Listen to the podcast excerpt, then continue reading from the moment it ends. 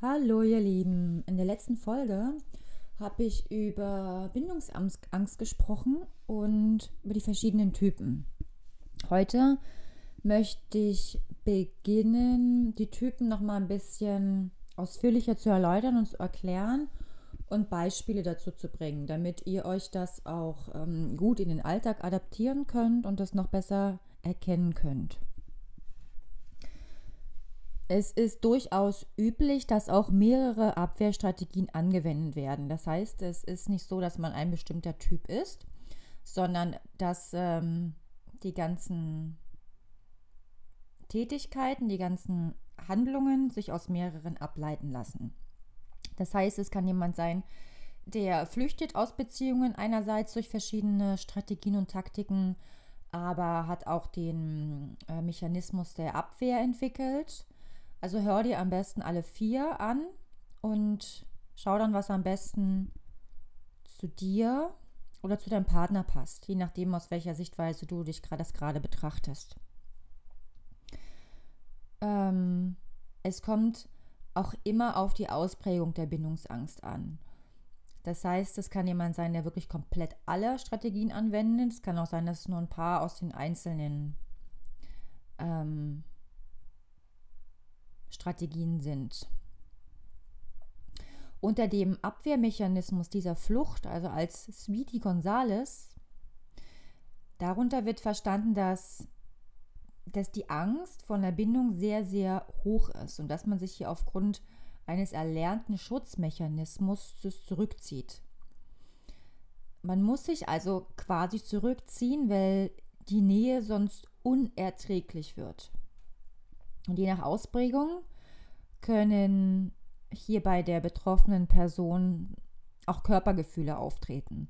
Zum Beispiel Erstickungsgefühle ähm, oder, oder enge Magen-Darm-Beschwerden, Herzklopfen, Schweißausbrüche.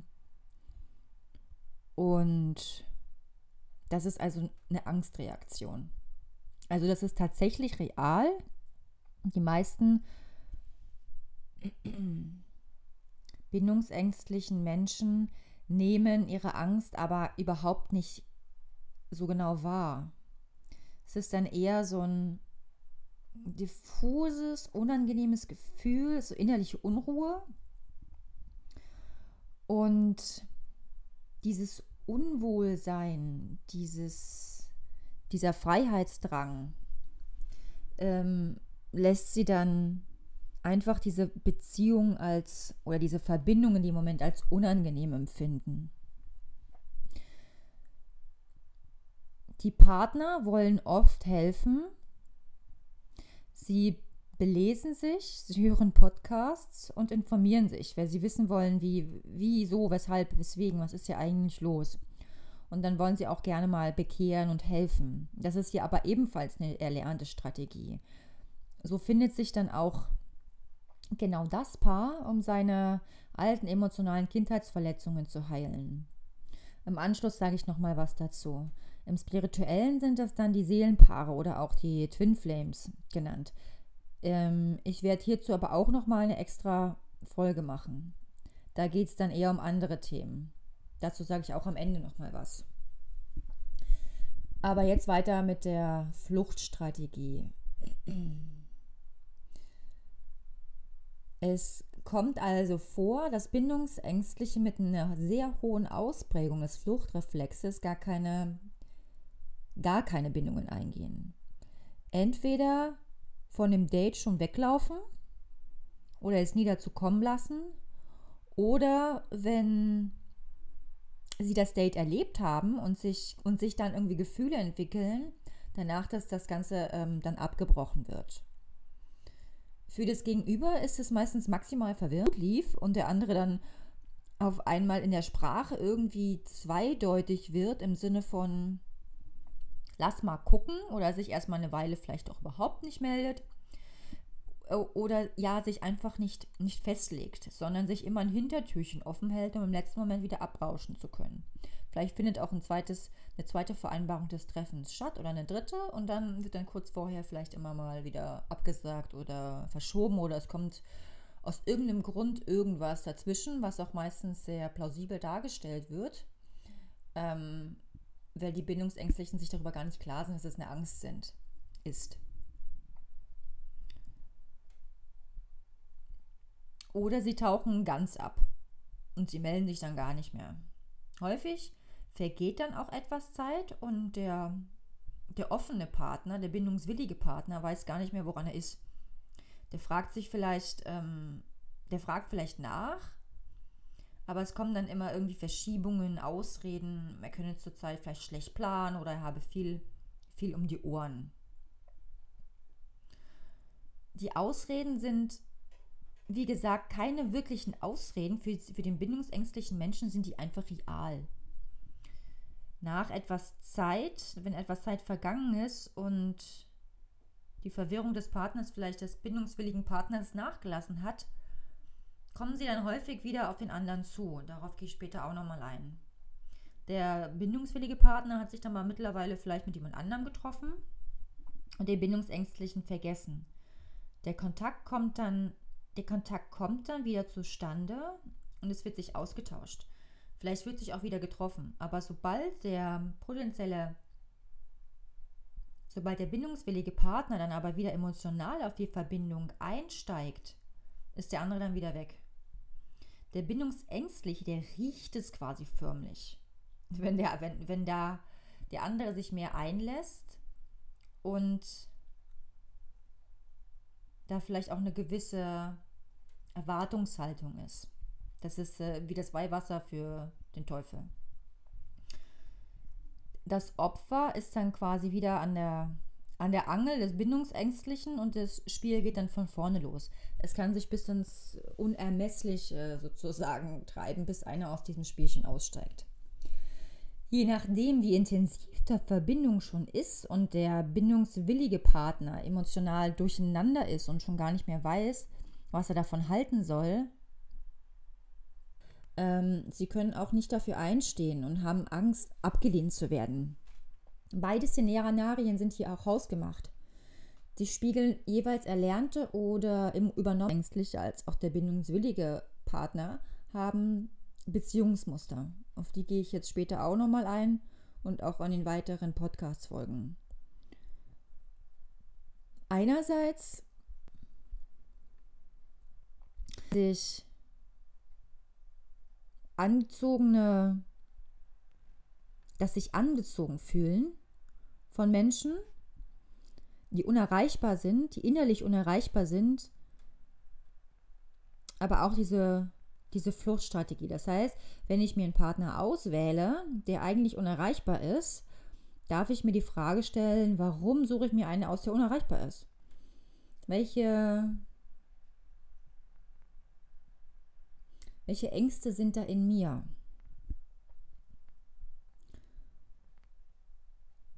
Genau, das war ein kurzer Ausflug zu der anderen Seite. Sobald, ähm, sobald es also bindungsängstlichen Menschen zu eng wird, brechen sie die Beziehung komplett ab. Schlussende aus und dann können auch x-beliebige Gründe dafür herhalten, denn die Bindungsangst ist vielen, wie gesagt, nicht bewusst. Meist fühlen sie sich dann persönlich eingeschränkt oder der Partner ist einfach nicht der Richtige. Oft wird die Beziehung auch beendet, wenn sie gerade augenscheinlich gut läuft was auch wieder für maximale Verwirrung beim Partner sorgt, beim bindungswilligen Partner. Dann, wenn es gerade so schön, so verbindlich, so eng wird, dann bricht der Phobiker, der Beziehungsphobiker einfach ab. Weil dann eben die Angst hochkommt. Sie brauchen die Kontrolle und sie bekommen Angst, der Beziehung nicht gewachsen zu sein oder enttäuscht oder verletzt zu werden oder zu enttäuschen, die Erwartungen nicht erfüllen zu können.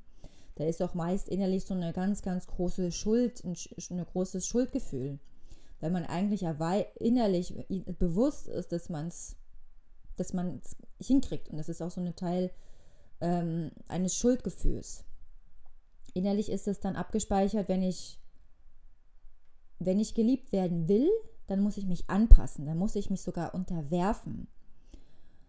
Und dann verliere ich mich aber selbst und ich muss gar um mein Überleben rennen. Also das ist so ein Urinstinkt das ist erlernt, das ist eine richtige Überlebensangst. Und dann müssen sie einfach rennen. Und wenn dann aber gerannt wird, dann spüren sie zwar, dass sie frei sind, aber auch, dass sie alleine sind. Die Angst wird dann, je weiter man wegläuft, wird dann die Angst geringer und schwächer. Das schwächt dann wieder ab. Und das ist dann der Zeitpunkt, wenn der Bindungsphobiker dann wieder auf den Partner zukommt, auf den bindungswilligen Partner. Wenn sie dann aber wieder zu eng wird, brechen sie wieder ab. Oder sie hauen dann halt wieder ab. Das kann, wie gesagt, bis zu einer Endschlussschleife laufen. Diese sogenannten On-Off-Beziehungen, diese emotionalen Achterbahnfahrten von Beziehungen äh, mit diesen unzähligen Anfängen und Trennungen. Das kann von, von, von beim Flirten anfangen.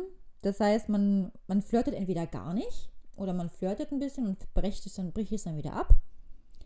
Es kann noch sein, dass es einem nach der ersten oder zweiten oder dritten Nacht auffällt, dass es dann auf einmal weg ist, der andere. In der ersten Phase des, in der Verliebtheit kann es auftreten, aber auch nach Jahren der Beziehung, wenn feste Pläne ins Haus stehen, wie Kinder, ein gemeinsames Haus oder Heirat. Nach der Hochzeit kann auf einmal das böse Erwachen kommen. Nach Jahren der Ehe, zum Beispiel wenn ein Kind als Auslöser die Geburt eines Kindes oder wenn man einen 50-jährigen Geburtstag feiert oder eine lebenslange Versicherung abschließt, da kann auf einmal der Gedanke hochkommen, jetzt sitze ich für immer fest, wenn ich nicht abhaue. Eine weitere Strategie kann auch, also ist auch das Vermeiden von Nähe. Das beliebteste ist hierbei die Flucht durch Arbeit.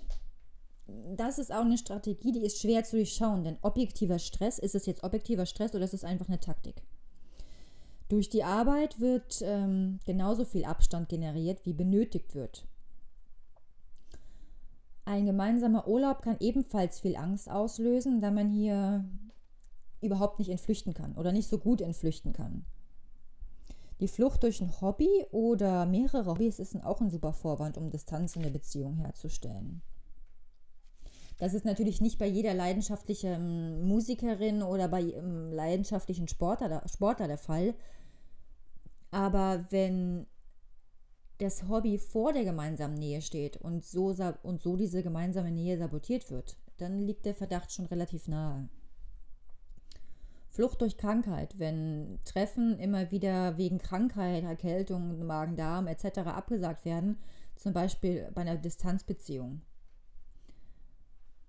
Und hier immer wieder diesen lang ersehnten Wiedersehen entgegengestrebt wird von der bindungswilligen Seite oder auch von beiden Seiten.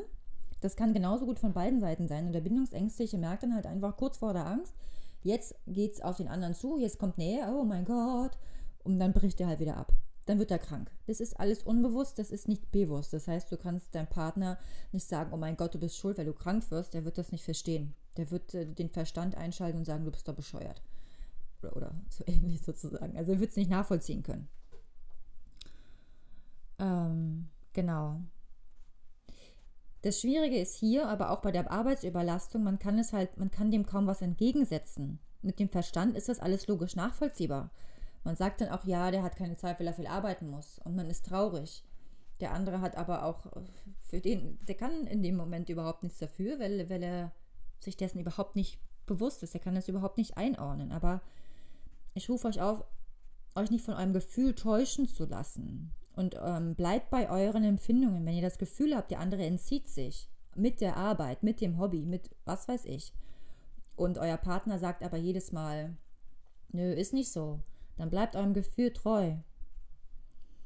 Und lasst euch nicht verunsichern und ähm, fühlt euch dann nicht irgendwie, als wärt ihr durcheinander oder nicht mehr ganz dicht oder so. Zweifelt nicht an euch selbst. Die bindungsängstliche Person wird es immer negieren und aus dem Verstand heraus argumentieren. Dass es alles Quatsch ist, dass die Arbeit einfach wichtig ist und dass er selber nichts, der kann da selber nichts dafür. Genau, du bist schuld. Darf es doch bitte mal akzeptieren. Sei doch nicht so. Und dann ist, kommt ihr wieder in euren Zweifel, in euren Selbstwertthema und ähm, bleibt euch selber treu und dem Gefühl treu. Lasst euch nichts einreden.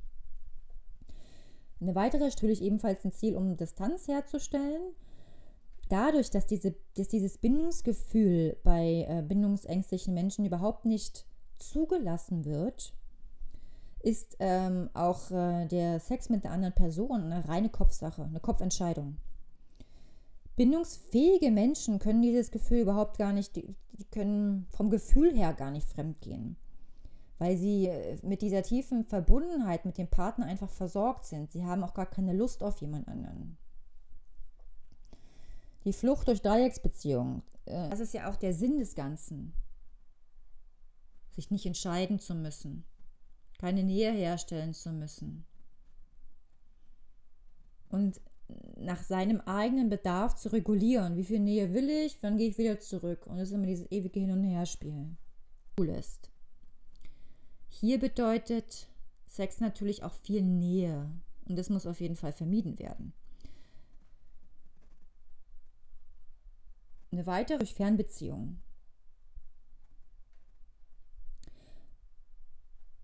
Ich gehe nochmal kurz zurück zur Flucht durch Dreiecksbeziehungen. Das kann natürlich auch jemand sein, der äh, nicht nur, dass der Partner zwischen zwei Stühlen sitzt, sondern dass auch die Bindung ähm, sich jemanden raussucht, der äh, verheiratet ist, der vielleicht noch vor, der Vorgesetzte ist, der verheiratet ist und äh, Kinder hat. Das ist dann das gleiche Thema. Eigentlich ist man selbst gar nicht bindungsfähig, weil man sich jemanden raussucht, der unerreichbar ist für jemanden. Die Flucht durch Fernbeziehungen. Meistens wird das als, als schicksalhaft hingestellt. Es ist aber genauso hausgemacht. Es wird sich jemand rausgesucht, der weit weg wohnt, damit man Nähe-Distanz regulieren kann. Wenn der andere nicht da ist, hat man auch den Raum, ihn zu vermissen, seine Gefühle rauszulassen, ohne dass man Angst haben muss. Und wie ist es aber dann, wenn man dem anderen begegnet? Ist man sich nah und doch irgendwie fern? Meist ist man dann noch wieder froh, wenn man fahren kann und wieder Raum für sich hat, wenn es dann vorbei ist. Am Anfang ist es möglicherweise noch äh, sehr, sehr überschwänglich, aber wenn man dann auch so ein paar Tage zusammen ist, dann merkt, merkt die bindungsängstliche Person, dass ähm, sie wieder mehr Raum für sich braucht, dass es doch ganz gut ist, wieder zu fahren. Bei den Bindungsphobikern merkt man halt einfach auch nicht, woran man überhaupt ist. Es werden halt auch immer wieder Ausreden und keine, es kommen immer wieder Ausreden und es wird keine klare Kommunikation verwendet, um sich halt immer wieder auch ein Hintertürchen offen zu halten, um zu flüchten. Damit man sich halt nicht festlegen muss. Und je mehr man versucht, bindungsängstliche Menschen festzunageln, desto mehr entziehen sie sich auch. Bindungsphobiker sind auch oft nicht da, wenn man sie braucht. Zum Beispiel eine schlechte Erreichbarkeit. Aus dem ich rufe dich zurück wird dann viel später oder eben einfach nie. Aber dabei geben dem Bindungsphobiker auch nie die Erklärung aus. Es gibt immer irgendeine Erklärung, die man dann als äh, bindungswillige Person dann glaubt, aber innerlich schon das Gefühl hat, nee, irgendwas ist doch hier nicht ganz, äh, nicht ganz koscher. Eifersucht ist auch ganz oft ein Thema. Bei, also bei den ähm, bindungswilligen Personen. Sage ich auch später nochmal was dazu. Ähm, wenn Bindungsphobiker auf Geburtstags-, also auf Feiern, auf Feste oder sonstige Einladungen, wenn die da im Raum stehen, dann sind die Partner auch, also die bindungswilligen Partner stehen auch dann ganz oft alleine da. Wenn gemeinsam ein Event äh, organisiert wird und sich darauf gefreut ähm, wird und der Bindungsphobiker dann auf einmal arbeiten muss oder sonst irgendwie verhindert ist, das kann auch oft vorkommen. Kann ein Zeichen dafür sein. Und wie ich eingangs schon sagte, sind dann meist die bindungswilligen Partner auf der Suche ähm, nach Antworten. Weil sie schon spüren, dass diese holprige Beziehung, äh, dass das so wie das läuft, einfach irgendwie nicht richtig sein kann. Hier steht dann, wie, wie ich vorhin auch schon gesagt habe, auch das Muster dahinter, warum keine enge Bindung entsteht beim bindungswilligen Partner. Sie glauben, die sind bindungswillig, aber warum entsteht denn keine enge pa Bindung? Warum, warum finde ich denn keinen Partner, der äh, auch bindungswillig ist? Warum ziehe ich dann immer Menschen oder Männer an, die gar nicht bereit sind, sich einzulassen? Und wenn man dann ähm, so ein Bindungsphobiker an einem Bindungsphobiker geraten ist, dann verfallen diese bindungswilligen Menschen, die Partner, oft in emotionale Abhängigkeit. Das heißt, wenn der Bindungsphobiker sich dann rauszieht und vielleicht auch gerade mal, gerade mal ist gut, äh, der, der einfach nicht, nicht erreichbar ist, nicht da ist, dann kommen ganz, ganz viele Gefühle hoch, ganz, ganz viele Ängste. Und ähm, es fällt sehr, sehr schwer, sich dann um sich zu kümmern und zu sagen, gut, dann halt nicht. Meistens drehen sich die Gedanken dann halt einfach um das andere Thema, was ähm, hinter dieser emotionalen Abhängigkeit steht. Auch ein Kindheitserleben. Sie können den anderen, den Bindungsphobiker dann einfach nicht loslassen. Sie gehen aber auch selber, wie gesagt, keine tiefe Bindung ein, weil sie im Grunde auch Angst haben. Angst vor Abhängigkeit.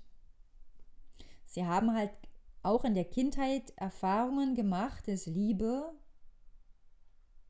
Abhängigkeit bedeutet.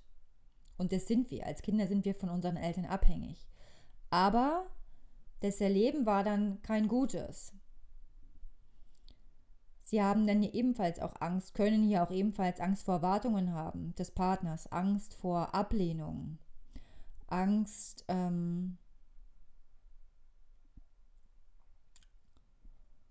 ähm, sie fallen dann auch in eine Opferrolle rein. Das heißt, wenn der Bindungsphobiker dann nicht, wenn die Liebe dann, die erwartete Liebe dann nicht kommt, dann hängt man in der Opferrolle fest. Deswegen drehen sich die ganzen Gedanken dann auch häufig um den, Part, um den bindungsunfähigen Partner. Und manchmal dauert es Monate bis Jahre oder vielleicht auch Jahrzehnte, um sich aus dieser Verbindung zu lösen. Manchmal gelingt es auch gar nicht. Im, im Spirituellen sind es dann diese die Seelenpartnerschaften oder die Twin Flames, die dunkle Nacht der Seele, dass man erst durch diesen, dass man, wenn man halt solche Partner trifft, wenn man bindungsunfähige Partner trifft, genau in diese Themen reingeschmissen wird. Die eigenen Ängste von einer tiefen Bindung. Der Wunsch ist da, man möchte eine tiefe Bindung haben. Bis zu einem gewissen Grad kann man sie auch eingehen, aber irgendwann kommt die Angst. Irgendwann kommt die Angst, aber die kann auch nur dann kommen, wenn der bindungsunfähige äh, Partner dann mal ein Stück auf den anderen zukommt. Aber meist lässt er sich auch gar nicht so so sehr äh, darauf ein. Dass man spürt eigentlich meistens als ähm, bindungswilliger Partner in Anführungsstrichen die emotionale Abhängigkeit und die Angst vor oder diese Ablehnung. Die Ablehnung und man rollt dann in diese Opfergeschichte rein und hat Schwierigkeiten, sich daraus zu lösen. Aber im Grunde genommen steckt genau so eine Angst vor Nähe, vor Hingabe dahinter. Man ist auch teilweise wahnsinnig eifersüchtig. Der Selbstwert wird, der Selbstwert wird tangiert. Schuldgefühle kommen genauso gut hoch. Aber auf der anderen Seite ist es denn jetzt ja auch alles so, äh, mache ich vielleicht irgendwas falsch? Der bindungsunfähige Partner hat ja meistens tausend Ausreden und sagt einem dann vielleicht, auch wenn es eine narzisstische Spur auch noch dabei ist, äh, du bist schuld. Du bist vielleicht bindungsunfähig. Ja, Stimmt auch, aber nicht nur. Aber das sind so diese Schuldgefühle. Man merkt eigentlich innerlich schon, irgendwas ist da auch nicht ganz äh, koscher. Nicht ganz, ähm, nicht ganz koscher klingt so. Aber äh, da ist in mir auch etwas. Warum, warum ziehe ich halt genau diese Person an? Bin ich wirklich, ähm, kann ich mich wirklich zu 100% drauf einlassen? Wollen? Ja. Können? Hm.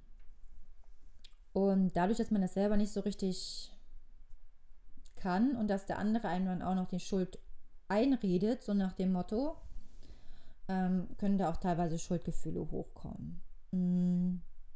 Hier wird auch oft der Partner ausgetestet. Der bindungsunfähige Partner. Bist du mir auch, willst du auch wirklich oder aber genauso gut der bindungsunfähige Partner. Auf deren Seite, auf dessen Seite kann es auch gut auftreten.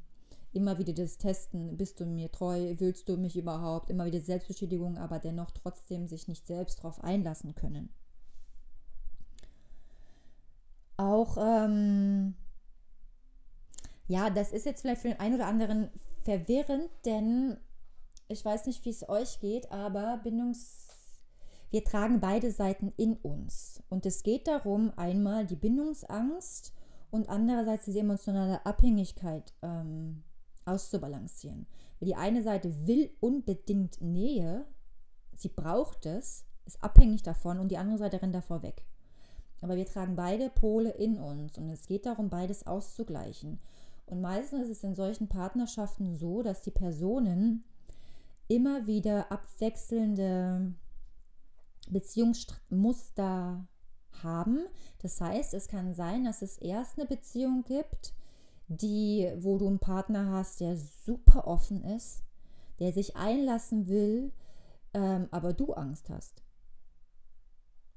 Der nächste Partner ist genau umgekehrt. Du willst dich einlassen, aber der andere will nicht.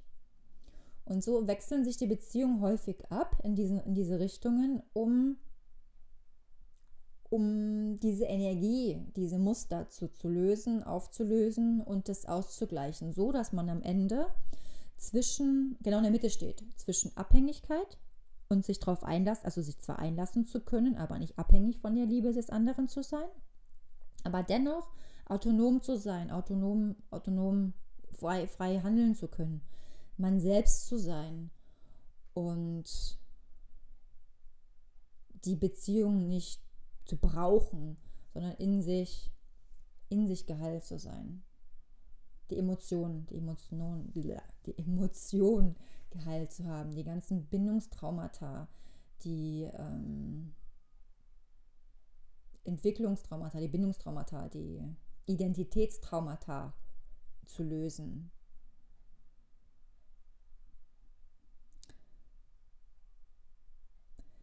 Für die ähm, emotionale Abhängigkeit, also werde ich auch noch mal eine weitere Folge machen, um mir noch mal genauer darauf einzugehen.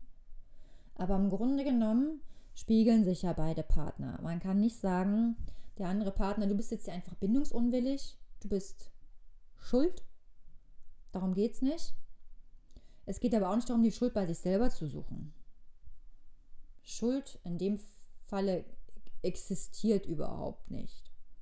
Es ist einfach, wie es ist und du bist aufgefordert, äh, nicht bei dem anderen die Fehler zu suchen oder auch nicht denen helfen zu wollen. Es ist nämlich auch meistens so, dass man so ein Helfersyndrom hat und sich den, den Selbstwert über, den, über die Hilfe des Partners äh, generiert und sich gut fühlt, wenn man dem anderen helfen kann in seinem Problem, in seinem Thema, aber oft wollen die auch gar nicht. Dann fühlt man sich halt irgendwie in dem Wert äh, auch scheiße. Ähm, hat man auch manchmal ganz oft so äh, Magen-Darm, Magen-Darm-Themen. Mm. Also du bist aufgerufen, bei dir selbst zu schauen. Warum ziehst du dir so eine Beziehung ran? Was ist meine Urangst? Wo, wo kommt die her?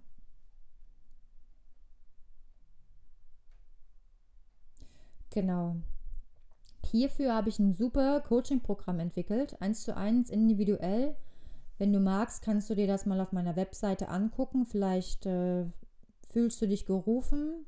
Ich lade dich auf jeden Fall gerne herzlich ein. Da geht es genau, genau darum, dahin zu gucken, die Muster zu erkennen und sie zu lösen. Und es reicht im ersten Schritt, sich dessen bewusst zu sein, aber es geht auch darum, ähm, an die Emotionen zu kommen und über die Emotionen das zu lösen und auch ebenfalls das komplett aus dem Körpersystem rauszuholen. Weil es ist alles in dem Körper gespeichert. Das reicht meines Ermessens nicht aus, das einfach nur durch äh, Glaubenssätze zu finden und die umzuformulieren, sondern es geht viel, viel, viel, viel tiefer. Und eine regelmäßige Selbstreflexion ist sehr hilfreich und auch sich ähm, die Gefühlswahrnehmung zu sensibilisieren den Umgang mit Gefühlen zu lernen und sich so selbst besser kennenzulernen und dann Schritt für Schritt den Partner anzuziehen, den man möchte, weil der Kopf, der weiß, so geht es nicht, so geht es nicht, so ist es nicht, so stelle ich mir Liebe nicht vor. Der Partner muss da sein. Ähm, ich will mich darauf verlassen können. Ich möchte, dass der mich hält. Ich möchte, dass der einfach da ist und dass der sich auf mich einlassen können, dass wir einen wunderschönen Urlaub haben, dass wir einfach eine richtig tolle Verbindung haben und nur wir zwei und nicht noch irgendjemand anders da mittendrin, äh, wo der immer wieder flüchtet zu einer anderen Person, und, um sich da rauszuziehen. Im Inneren weißt du, dass das, dass das nicht das Richtige ist, ähm, aber deine Emotionen halten dich drin fest und gefangen und ich leide dich ein, dich da auf dem Weg zu unterstützen, ähm, diese Emotionen dir noch mehr Klarheit zu verschaffen und deine Emotionen äh, besser auch kennenzulernen. Und äh, lade dich ein, sie nicht zu unterdrücken, sondern sie bewusst wahrzunehmen und zu fühlen. Und in solchen ähm, Partnerschaften ist es oft echt hart und emotional wahnsinnig auffühlend und sehr, sehr erschöpfend. Und viele Beziehungen gehen dann einfach nur auseinander, weil einer nicht mehr kann von beiden. Weil es so zehrt und man nicht rauskommt. Es ist ein ewiger Teufelskreis. Ähm, aber du kannst rauskommen. Wenn du da dir das, den, den Fokus setzt, dann wirst du da auch rauskommen. Bleib da ganz bei dir, vertraue auf dich, auf deine Gefühle. Und lass dir vom anderen nichts einreden. Sei aber auch zu dir radikal ehrlich. Und ganz wichtig ist auch, liebe dich selbst. Das ist sehr, sehr schwer in den Situationen. Aber hab dich einfach so lieb, wie du bist. Du bist ein Geschenk, wie Laura Marlina Seiler jetzt sagen würde. Du bist ein, oder nicht nur sie, sondern auch andere, aber das fiel mir gerade irgendwie so ein. Ähm, du bist wunderbar. Du bist, du bist wunderbar. Vergiss es nie. Vergiss es nie, wenn du auf diesem auf diesem Weg bist. So, für, diesen, für diese Folge verabschiede ich mich jetzt von dir. Und wie gesagt, die weiteren Folgen mit den anderen ähm, Fluchtmechanismen, ach Quatsch, mit den anderen Abwehrstrategien ähm, werden folgen. Ich freue mich auf dich. Bis dann. Tschüss.